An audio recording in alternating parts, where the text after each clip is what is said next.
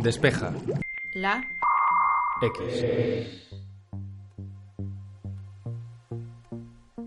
Cuando uno piensa en los efectos negativos de jugar a un videojuego como FIFA, puede venirle a la mente la imagen de un mando de la videoconsola volando por los aires o una discusión acalorada con uno de sus mejores amigos. No es lo que le ocurrió a uno de nuestros invitados, ya que cuando empezó a sumar todos los micropagos realizados en el modo Ultimate del FIFA, llegó un momento en el que no tuvo más valor y dejó de contar. Este tipo de prácticas son muy comunes en los juegos móviles gratuitos y muchas veces representan el primer contacto de los menores con unas máquinas tragaperras. Para tocar este tema de actualidad y tan complejo nos acompañan Rubén Márquez, editor en Vida Extra, y Javier Lacorte, editor en Sataka. Bienvenidos a Despeja la X, mi nombre es Santi Araujo y comenzamos.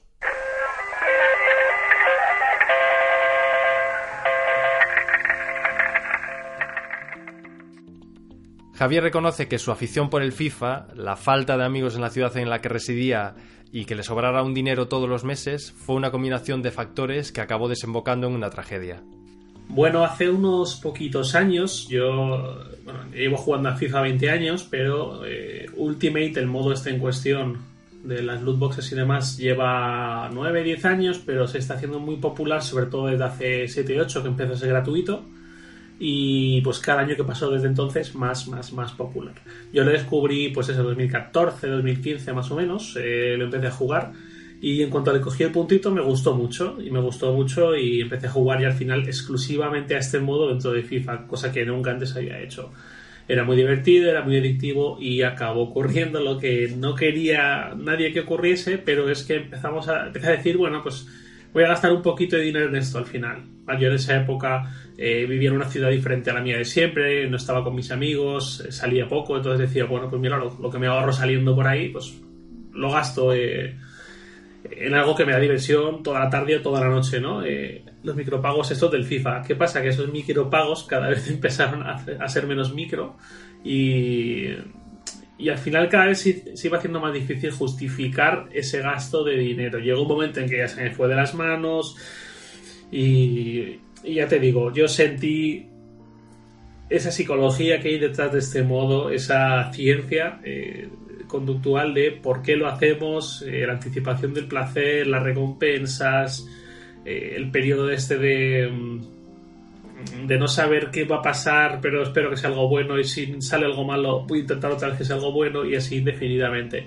Llegó un momento en que ya pasó el tiempo, yo seguí gastando y además en esa época pues me sobraba bastante dinero a fin de mes una vez pasados mis gastos, eh, tenía bastante tiempo libre y dije, wow, me he gastado mucho dinero. Eh, y de hecho ya después de esto paré por completo, dejé el modo Ultimate, me enfoqué únicamente en el FIFA tradicional gratuito y, y un día sí que dije, bueno, pues voy a entrar en la web de, de Microsoft, de Xbox, y voy a empezar a sumar todos los micropagos que he hecho, a ver, eh, a ver cuál es la cantidad total en todo este tiempo, porque eso fue bastante tiempo.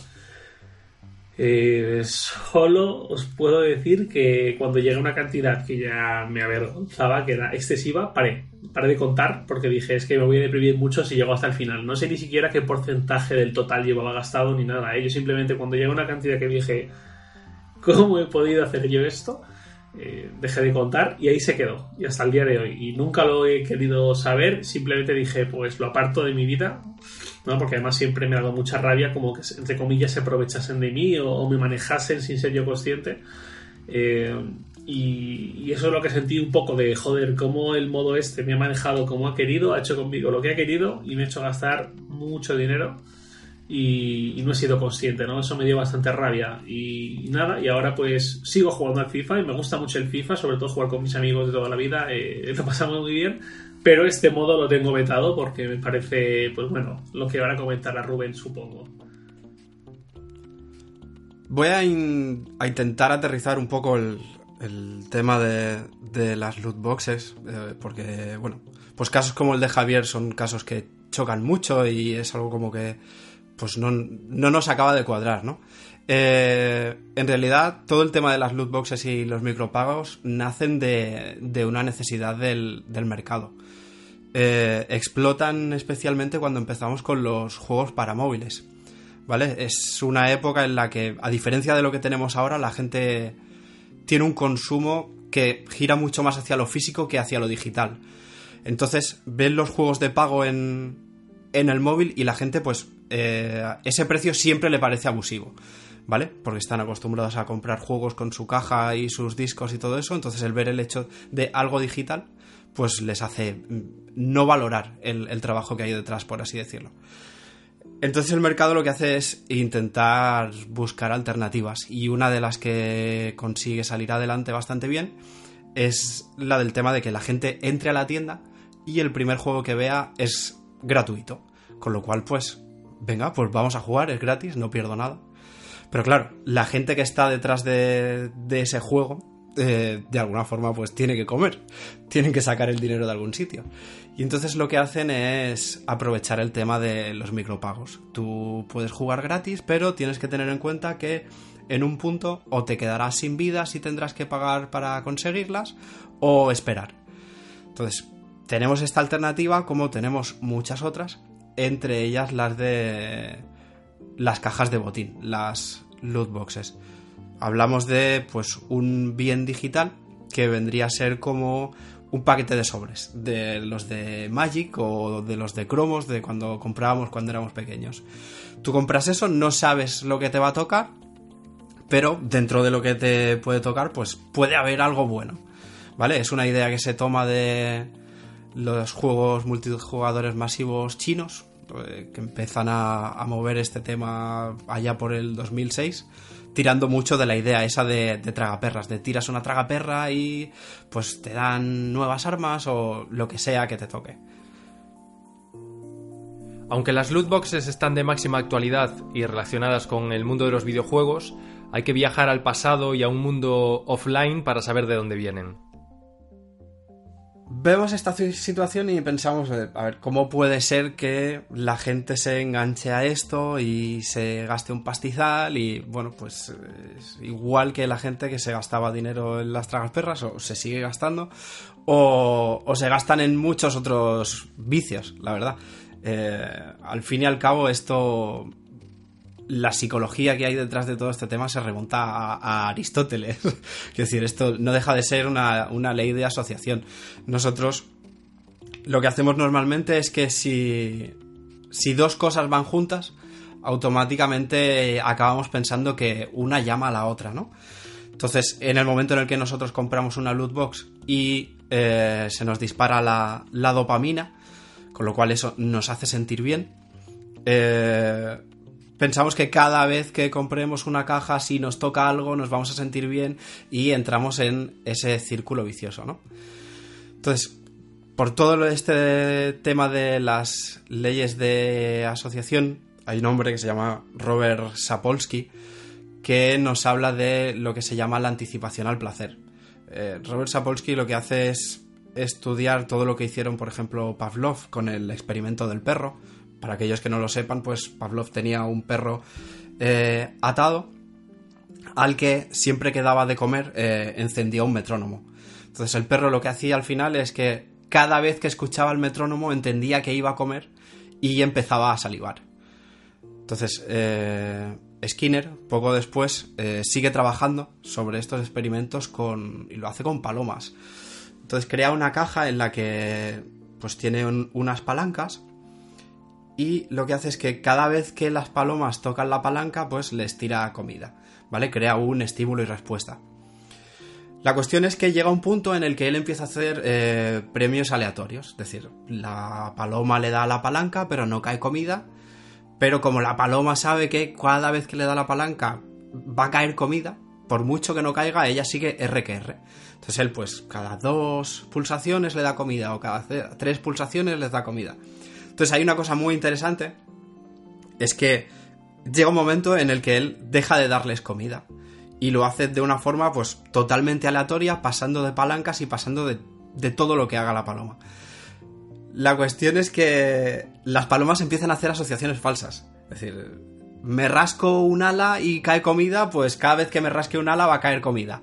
O empiezo a dar vueltas y cae comida, pues venga, pues a dar vueltas todo el tiempo que pueda.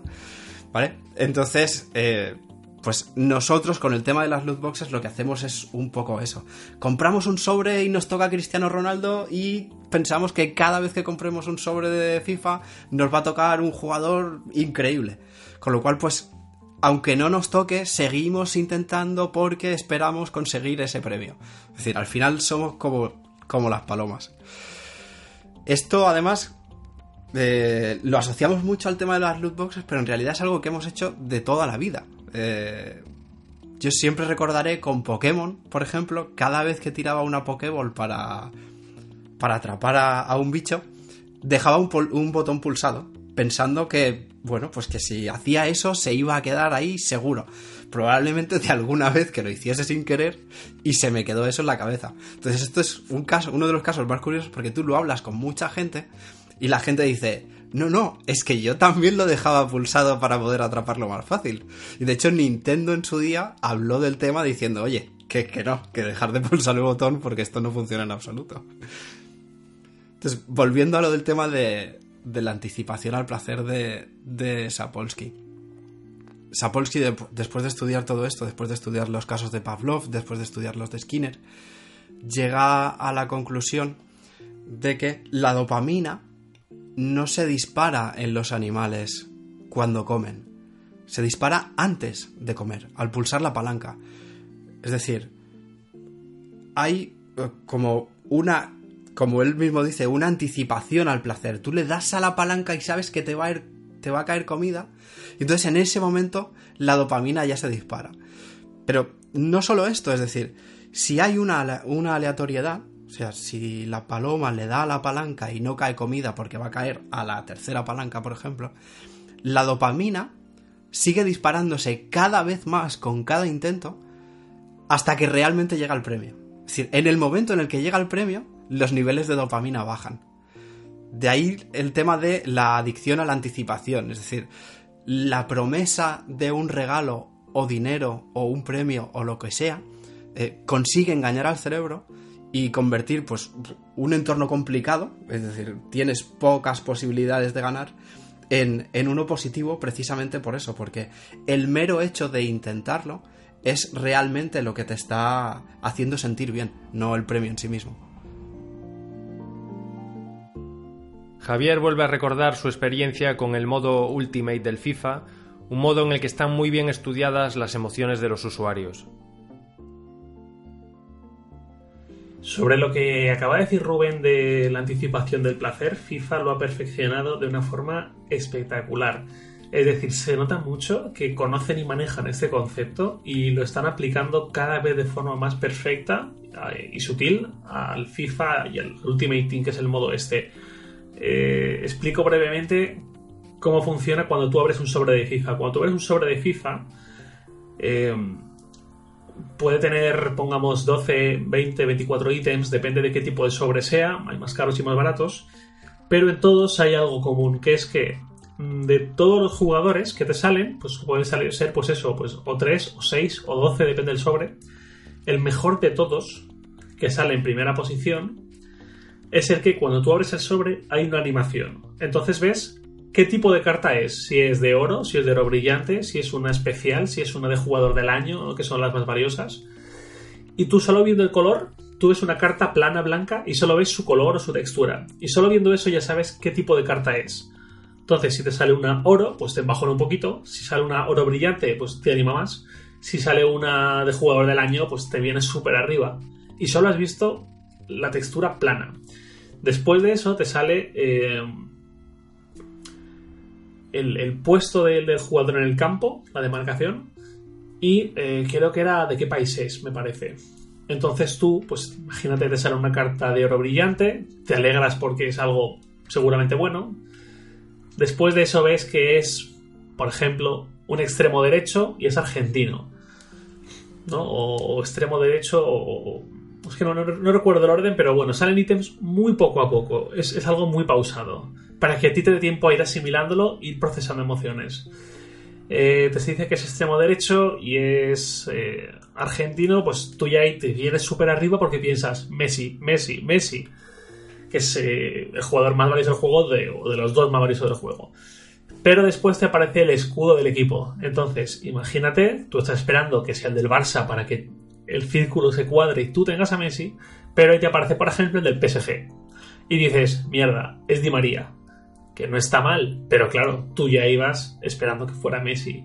Y eso, de verdad, hay millones de vídeos en YouTube. Solo hay que buscar FIFA Pack Opening y salen youtubers que se graban a sí mismos abriendo packs y se ve el pack sobre que están abriendo y la reacción. Y la mayoría son exageradísimas o, no, pero en cualquier caso mucha emoción, mucha alegría, todo muy bestia, eh, gritos, decepciones, hay de todo. Entonces, claro, esto es que entronca perfectamente con lo que ha dicho Rubén. Te tocan las emociones, la anticipación del placer y todo está estudiadísimo. Hace unos años no era así. Hace unos años tú abres un sobre y te salía de una tacada todo el sobre, sin más. No he tenido misterio. Luego empezaron a promocionar primero el ítem más valioso y luego ya te aparecían el resto.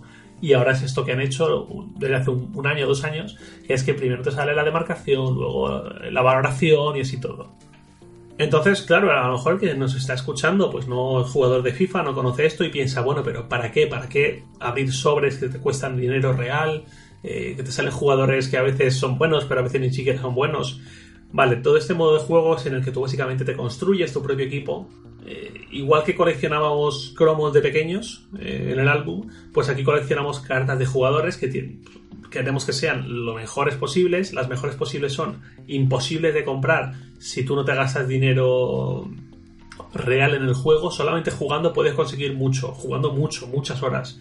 Pero ahí tú cogerte a una carta muy buena de las que tiene Ronaldo o Messi es imposible. Entonces, eh, abriendo sobres, es posible que te toque uno de estos jugadores. Es decir, tú no puedes decir quiero comprar a la carta máxima de Ronaldo, de Messi y pagar 20, 50 euros por ello. No, es que ni siquiera. Tú puedes decir, me voy a gastar 100 euros en abrir sobres, que me va a dar para estar abriendo sobres 20 minutos, 25 minutos, y a lo mejor me sale Messi y a lo mejor no, y a lo mejor me queda un equipo, pues bueno, ahora han salido cositas, pero ni siquiera es lo que yo quería. Entonces, cuando tú te armas tu equipo, eh, puedes jugar partidos online contra otros jugadores. Eh, esos partidos online la recompensa es muy muy bajita. Eh, tienes que jugar muchísimos, pero, pero hablo de cientos de partidos como para tener una cantidad de dinero del FIFA productiva. Y, esa es la competición. Y vas metiéndote que si temporadas, que si eh, torneos de eliminación. Esa es la parte divertida.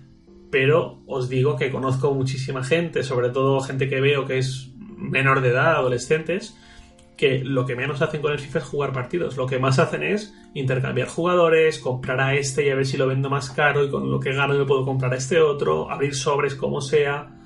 Y de ahí entramos a temas más espinosos que luego hablaremos de ellos, pero básicamente así funciona Ultimate. Este tipo de prácticas, que suelen ser más comunes en videojuegos gratuitos, también se pueden encontrar en videojuegos de pago. Jo, Javi, es que a mí realmente me sabe fatal el tema, precisamente, coño, porque estás tú delante y tú has tenido un caso como el que has explicado antes. Pero yo con este tema tengo un poco una, una dualidad. Os, os explico. Eh, yo, bueno, estuve un tiempo en el desarrollo, es decir, sé lo complicado que es hacer un videojuego, sé lo complicado que es sacar dinero de, de un videojuego hoy en día. Entonces, en cierto modo, pues eh, que haya empresas que lancen un juego gratuito y, se aprovechen del tema de las loot boxes y tal para, conseguir intentar sacar dinero, para sacar adelante su empresa, al fin y al cabo, eh, no es algo que me, parezca, que me parezca mm, demasiado mal, por así decirlo. Me explico. Hay modos y modos.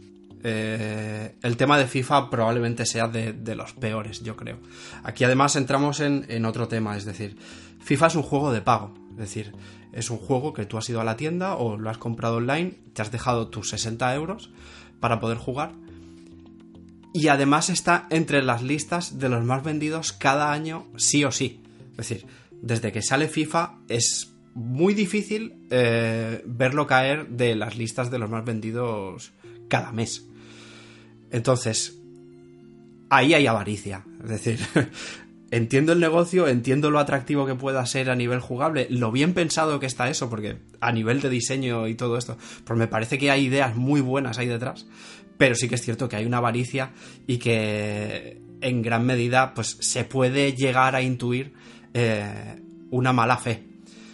Entonces, eh, es precisamente este tema, la idea de joder, tienes un juego de pago que está vendiendo muy bien y aparte me estás intentando sacar dinero por otro lado y aparte me estás intentando sacar el dinero de unas formas que no son todas las correctas posible, lo que de hecho ha, hecho explotar el tema de, las loot boxes. Eh, pasó con, Star Wars Battlefront, de, también de Electronic Arts, eh, un juego que es de pago y que en su multijugador pues decidieron incluir el tema de las loot boxes. Eh, tanto para skins, es decir, eh, trajes con los que personalizar tu avatar, ya sea pues vestirlo de Han Solo o de Luke Skywalker o cosas así, pero también de eh, cartas que lo que hacen es mejorar el personaje. Pues ahora tienes este ataque especial o ahora tienes un jetpack con el que puedes volar y disparar desde arriba. Es decir, tú te has comprado un juego en el cual tu idea es poder jugar con otra gente y estar siempre eh, al mismo nivel, por así decirlo, pero hay gente que si se gasta dinero va a tener más oportunidades de eh, ganarte, porque lógicamente tiene más cartas, tiene más poderes y tiene más opciones a la hora de, atacarte, por así decirlo. Y eh, el jugador que no quiere entrar en ese círculo, que no quiere pagar por esas loot boxes, lo que hace al fin y al cabo es sentirse frustrado. Es decir, se convierte en un problema porque lo que tú antes hacías era eh, pues pagar para poder seguir jugando o para poder conseguir algo cosmético que me llama la atención. En un juego gratuito, lo que estás haciendo es pagar por el juego y aparte tener que pagar para poder ganar y no sentirte frustrado y acabar abandonando el juego. De ahí sale el término del pay to win. Es decir, pagar para ganar, porque de otra forma, pues no vas a poder. Entonces, sí que es cierto que eh, dentro de todo el tema de los micropagos y lo complicados que pueden llegar a ser, eh, hay juegos que están tirando por, por, otras vías que pese a incluir el tema de los micropagos, eh, pues no solo están consiguiendo no ganarse tantas críticas, sino que además pues están remontando a nivel de, de negocio. El caso más importante a día de hoy es el de Fortnite. Fortnite era un juego que se lanzó como, como de pago el año pasado. Eh, incluía micropagos porque incluía loot boxes. Y Dos meses después del lanzamiento, el equipo que hay detrás, que es Epic Games, decide cambiar completamente de negocio. Aprovecha lo que tiene creado de Fortnite y crea un nuevo modo que es free to play. En este modo free to play, bueno, pues esto es un Battle Royale en el que hay pues 100 jugadores que luchan entre sí hasta que solo queda uno. Y lo que hacen Nalink para apoyar este modelo a nivel monetario es incluir lo que ellos llaman un pase de batalla. Además de que no tienes cajas, además de que no tienes micropagos más allá de lo cosmético, es decir, puedes cambiar al personaje de ropa, pero nunca vas a poder conseguir armas para ser mejor que el otro. Ellos lo que hacen es, vale, tú tienes un juego gratuito, no te cuesta nada eh, jugar a él. Y de hecho, pues puedes jugar durante mucho tiempo y poquito a poco puedes ir ganando cosas, pues por aquello de decir, bueno, pues al menos estoy jugando por algo porque tengo un siguiente objetivo o algo así. Y lo que hacen es incluir un pase de batalla por 10 euros, ellos te dan a, la semana distintos desafíos, con lo cual, pues tú mm, tienes la necesidad de jugar porque estás consiguiendo experiencia y te estás divirtiendo haciendo retos que ellos te van planteando. Y además, pues eh, con esa experiencia que vas ganando vas consiguiendo pues pequeños paquetes cosméticos. Pues ahora un traje o ahora un baile o cosas así. Fortnite está cara a cara frente a otro juego, se llama PUBG, eh, Player Unknown Battlegrounds. El sistema de juego es el mismo, el tema de los 100 jugadores y tal. Pero este es un juego de pago, cuesta 30 euros, que además gana caja, o sea, vas ganando cajas de loot. Y puedes comprar llaves con las que abrir nuevas cajas y todo esto. Vale. Hasta aquí bien. ¿Dónde está la gracia de esto? Eh, Player Unknown era el año pasado el juego estrella, por así decirlo. Y parecía que iba a ser la bomba y que nadie iba a poder plantarle cara. Y que Fortnite, con el modo este gratuito que habían sacado, lo que intentaban era sumarse a ese carro. Llegamos a febrero y la diferencia entre, entre ambos juegos y entre ambos modelos de negocio eh, lo que nos dice es que PUBG en febrero gana 103 millones de dólares. Fortnite, un juego que tiene apenas meses y que ha optado por una idea completamente distinta y mucho menos abusiva, sube hasta los 126 millones de dólares poniéndose por encima, ya no solo en dinero, sino en número de youtubers que hablan del juego, número de visionados en Twitch, número de jugadores simultáneos, es decir, una locura.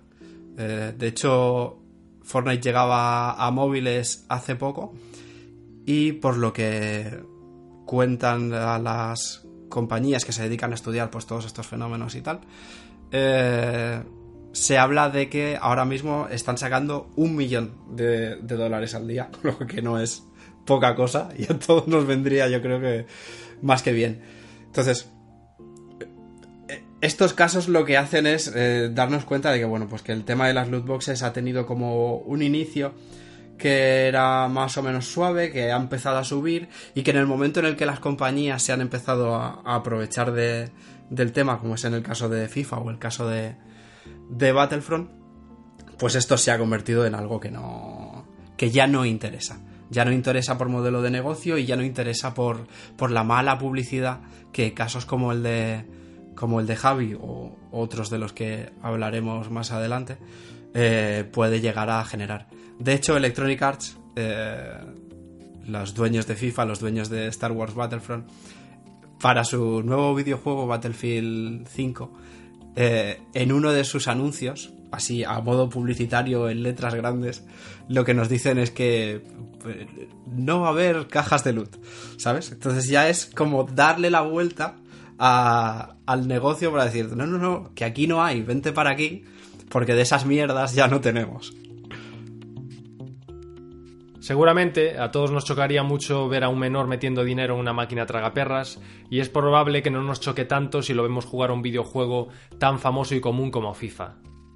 Pues aunque ahora está súper de moda el Fortnite, esta semana la atención ha ido a un hombre que tiene una cuenta de Twitter, es un ex ludópata rehabilitado, que ahora se dedica a luchar un poco contra ciertas prácticas del mundo de las apuestas online y demás. Él contaba que un chico menor de edad se puso en contacto con él y básicamente le dijo algo así como que muchas gracias por lo que haces y la inspiración y tal. Eh, yo soy menor de edad y he tenido un problema grave con eh, el FIFA y el modo Ultimate Team. Entonces le, él le dijo, oye, pues voy a voy a llamarte que me apetece que me cuentes más. Su usuario en Twitter es eh, no apuestes, arroba no apuestes. Total, que habló con este chico y contaba que el chico este decía eh, que todas las mañanas se levantaba súper temprano para, antes de que se despertaran sus padres, cogerles dinero de la cartera y con eso ir acumulando durante la semana y el fin de semana irse a una tienda de videojuegos o la gran superficie que sea y comprar las tarjetas prepago de FIFA Points, que es lo que compras tú realmente por dinero dentro de Ultimate que esto le ha supuesto un problema serio, que estaba enganchado, que, al final sus padres de alguna forma se dieron cuenta.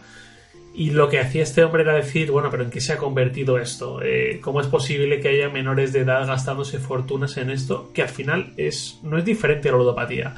Esa es un poco mi queja grande como persona que pasó también por ahí. Porque yo al final, pues bueno, yo era ya mayor de edad y me gastaba mi dinero y me sabe mal haberme gastado tanto dinero y me jode, pero no me supuso un problema real. No, puse en un compromiso mi casa, ni mi día a día, ni mi liquidez para llegar a fin de mes, nada. Simplemente no ahorré lo que debía haber ahorrado. Em, pero ¿qué pasa con los menores de edad? ¿Qué pasa con lo facilísimo que es para un chaval de 14, 15, 16 años que todos juegan a FIFA? cogerle la tarjeta durante 10 segundos porque no hace falta más a su padre, a su madre, quien sea, apuntar los datos, hacer una foto y con eso ya tiene vía libre para comprar cantidad indefinida de dinero dentro de FIFA. Es decir, ¿por qué FIFA no pone medidas? Porque hay problemas como este y se saben y cada vez son más documentados y la prensa se hace de ellos.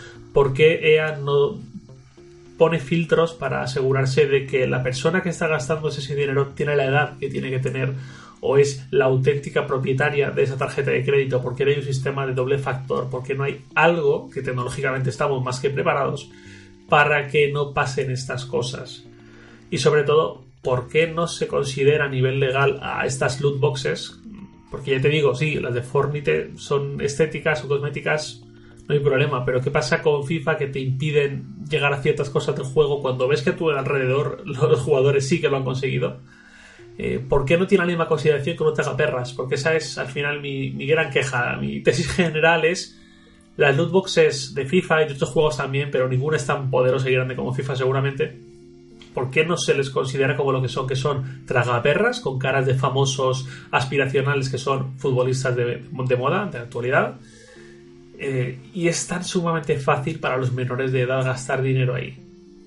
Esa es, un poco mi, gran queja. Y esto ni siquiera viene de, de FIFA. O sea, yo me acuerdo cuando yo tenía 18 años, creo, un amigo que ya también había cumplido los 18 me pidió consejo como amigo avezado en tecnología para apostar por internet. Era la época de Betanquin, no sé si era ya Bewin, pero bueno, una casa de apuestas. Eh, él me dijo que le aconsejara sobre cómo usar la tarjeta de crédito suya, no de sus padres, suya, para comprar por internet porque le daba miedo. Y le dije, bueno, pues casi siempre es súper seguro y más en páginas de estas no hay problema. Ten cuidado, pero no con la tarjeta, ten cuidado con meterte en apuestas online, porque es un mundo algo peligroso.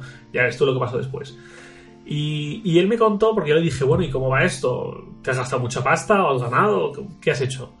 Y él me dijo, pues mira, empecé apostando a partidos de fútbol, que es lo que me gusta a mí, pero lo dejé enseguida porque me aburría, porque tenía que esperar mucho que se jugase el partido y la cantidad que se gana es muy limitada.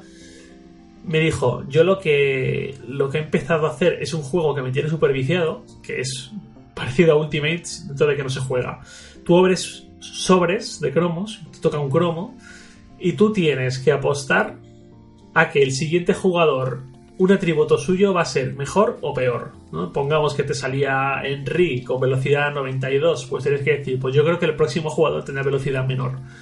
Y lo normal es que fuera así o no, ¿no? Entonces, eso es una muestra de cómo hace 10 años mm, ya había mecanismos de, azar, de juegos de azar, de apuestas, por decirlo de alguna forma, que usaban estos rostros de famosos para atraer a un público sobre todo más joven.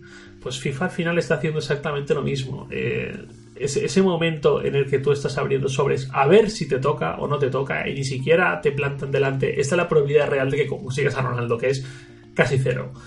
Eh, la consideración que debería tener, creo, es exactamente esa. Y yo estoy seguro de que antes o después se, acaba, se acabará entrando en esto, se acabará prohibiendo en el de 18 jugar a esto, o pues quién sabe qué medidas. Ahora Rubén nos va a decir qué medidas se han tomado en algunos sitios, pero a mí me parecen súper necesarias para cualquiera, pero sobre todo para menores de edad. Algunos países ya han comenzado a posicionarse y ya existen algunos casos en los que se ha comenzado a prohibir el uso de las loot boxes. Aquí el problema yo creo que son los, los vacíos. Es decir, tenemos muchísimos vacíos con este negocio, tenemos muchísimos vacíos con el tema de, de las apuestas y el mayor problema de todos es que le veo pocas soluciones. Porque al fin y al cabo, pues todo esto es digital y, y engañar a, a un sistema digital hoy en día, pues sigue siendo muy fácil, lo que nos lleva a todos estos problemas. Eh, creo que gran parte de la culpa, en, cierto modo, la tiene, sobre todo en el tema de los críos, la, desinformación. Eh, si tú ves a tu hijo jugando al fútbol y tiene a Cristiano, a Messi y a Maradona, pues igual ahí algo pasa. Pero claro, tú no le puedes pedir a un padre que esté al tanto de todos los juegos que juega su hijo y cómo juega y todo eso. Eh, dices, bueno, pues podríamos poner en la caja que, que esto puede crear adicción o que puede crear un problema o que solo los críos a partir de tal edad puedan jugar y entonces entramos en la responsabilidad de cada uno.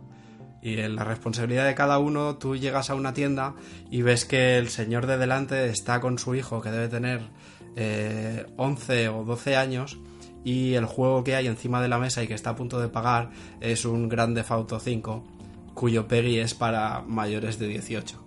Es decir, el problema lo tenemos de parte de las empresas, pero el problema lo tenemos de base también. Eh, la idea de que, bueno, de que los marcianitos siguen siendo eso, marcianitos, pues yo creo que hay que ir abandonándola. Precisamente para evitar que, todas estas cosas vayan a más. Después tenemos el vacío de eh, en qué se apoyan las empresas. Y las empresas se apoyan en que ellos te dan la opción de pagar por algo, pero no te obligan. Y al final la responsabilidad es tuya. Y en parte no le falta razón, porque la responsabilidad es nuestra, igual que la responsabilidad es nuestra cuando empezamos a fumar o cuando empezamos a beber o cualquier de estas historias. Pero claro, a un niño no le vendes un paquete de tabaco igual que no le dejas jugar en la tragaperra de, de un bar.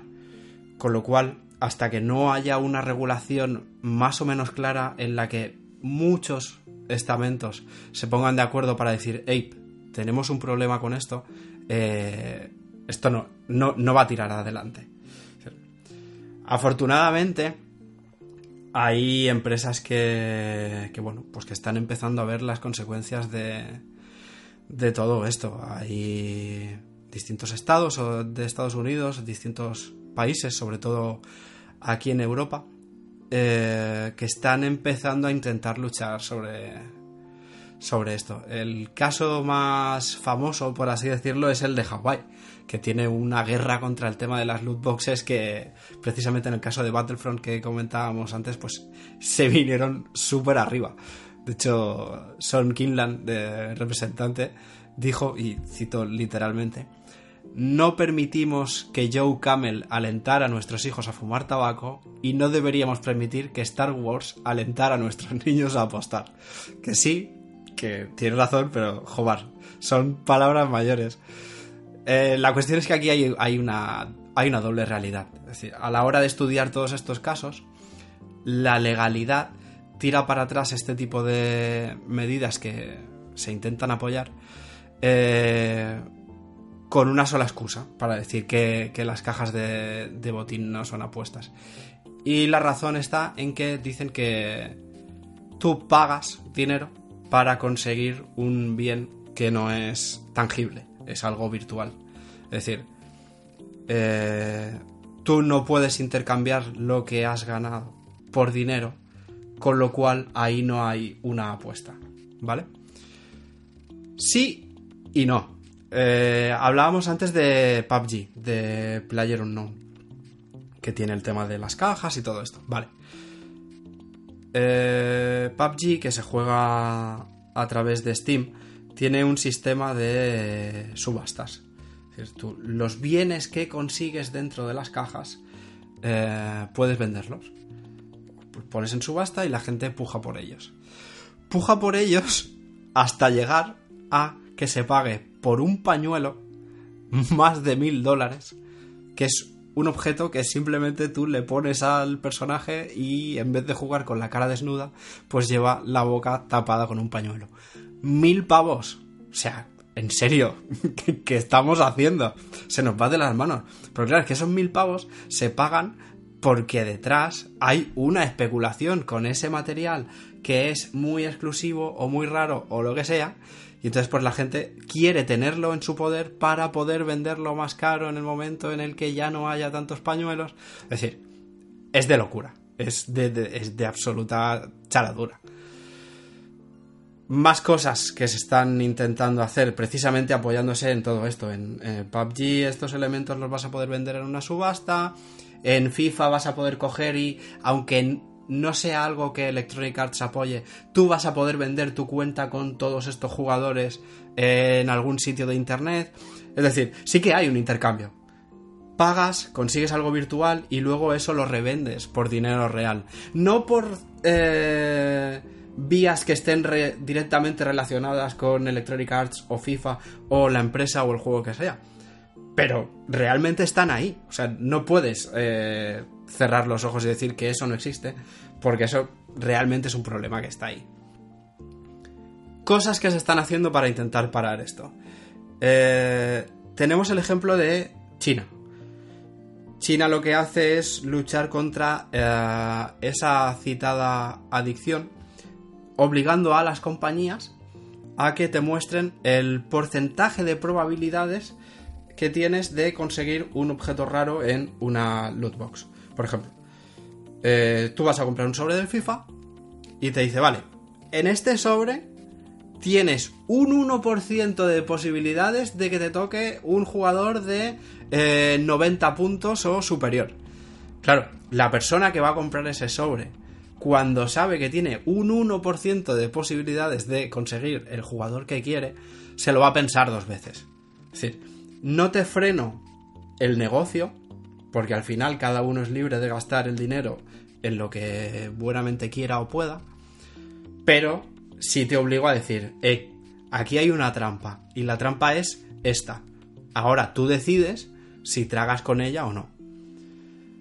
A nivel europeo, el caso más importante es el de Bélgica y Países Bajos, que crearon una comisión en la que estudiaron distintos juegos que tenían el tema de las, de las loot boxes y tal.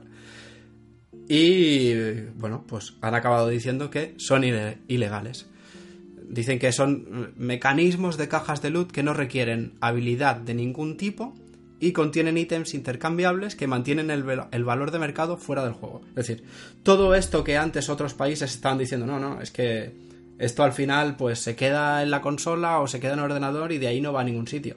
Dicen, oye, no, que es que esto no se queda aquí, que es que esto luego tiene un valor de mercado real y que el dinero que tú has invertido lo puedes triplicar. Con lo cual ahí lo que estás haciendo es apostar. Porque si te toca el mejor y luego lo vendes, es como si apuestas al caballo X y, si ese, y ese caballo gana.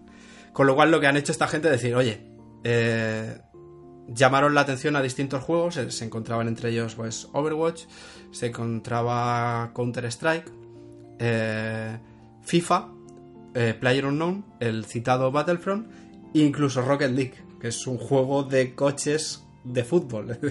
Quiero decir, van a por todas, van absolutamente a por todas. A estas empresas les obligan a cambiar el modelo de negocio o enfrentarse a multas de hasta 1,6 millones de euros y sentencias de 5 años de prisión. Mm, la única solución que tienen es o cambias el modelo de negocio o dejas de vender en, en mi país.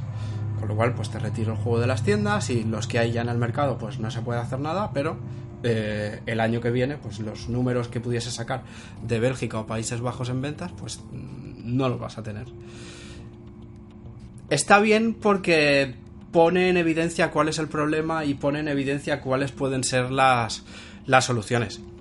Pero de todas formas, aquí lo que hay que hacer es un todos a una y igual que ha hecho Bélgica y igual que ha hecho Países Bajos, vamos a crear una comisión para estudiar el problema y ver qué podemos hacer, cómo podemos solucionar y con qué medidas ambas partes, eh, jugadores y compañías, eh, pueden salir ganando salir beneficiados y evitarse todos estos problemas.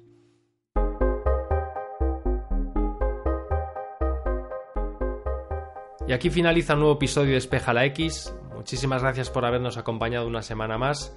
Queremos deciros para vuestra tranquilidad que este podcast no oculta ningún tipo de micropago en su interior, así que podéis escucharlo tranquilamente. Nosotros volveremos la semana que viene con un nuevo tema y nuevos invitados, pero mientras podéis seguir leyéndonos en sataka.com y el resto de medios de weblogs. Os mandamos un saludo y hasta la semana que viene.